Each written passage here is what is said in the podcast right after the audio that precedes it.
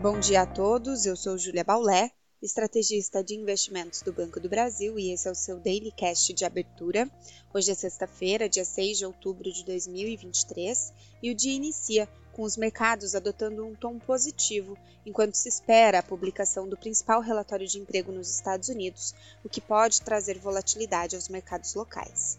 Na agenda de indicadores do país, o payroll refere-se aos dados do mercado de trabalho do setor público e privado em setembro e será o principal condutor dos mercados hoje, podendo dissipar as dúvidas sobre o grau de resiliência do mercado de trabalho e o impacto nos juros. Lembrando que nos últimos dias, os outros dois dados do mercado de trabalho, o relatório JOLTS e o ADP, apresentaram sinais distintos. Além disso, há a publicação da pesquisa sobre o crédito ao consumidor e o pronunciamento de dirigentes do Federal Reserve para acompanhamento. Nessa manhã, em Wall Street, os futuros das bolsas sobem, como já comentado. As treasuries avançam em todos os vencimentos após ficarem mistas na sessão anterior.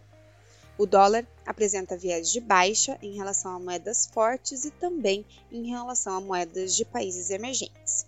No continente europeu, as bolsas têm desempenho positivo e ampliam os ganhos de ontem, aguardando o relatório payroll americano e principalmente após o indicador de encomendas à indústria da Alemanha ter desempenho positivo, com um salto mensal de 3,9% em agosto, bem maior do que o esperado.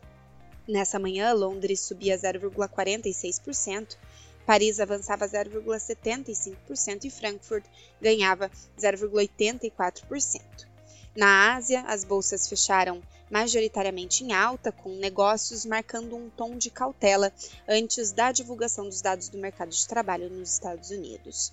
Hong Kong subiu 1,58%, Taiwan avançou 0,41% e Tóquio caiu 0,26%. Na China, os mercados seguem é, fechados ao longo da semana em razão do feriado. No Brasil, o pregão de quinta-feira fechou com baixa para o índice Ibovespa, que atingiu os 113.284 pontos, uma queda de 0,28%. No câmbio, o dólar terminou em alta, fechando aos R$ 5,16. Na curva de juros, os futuros do DI também subiram.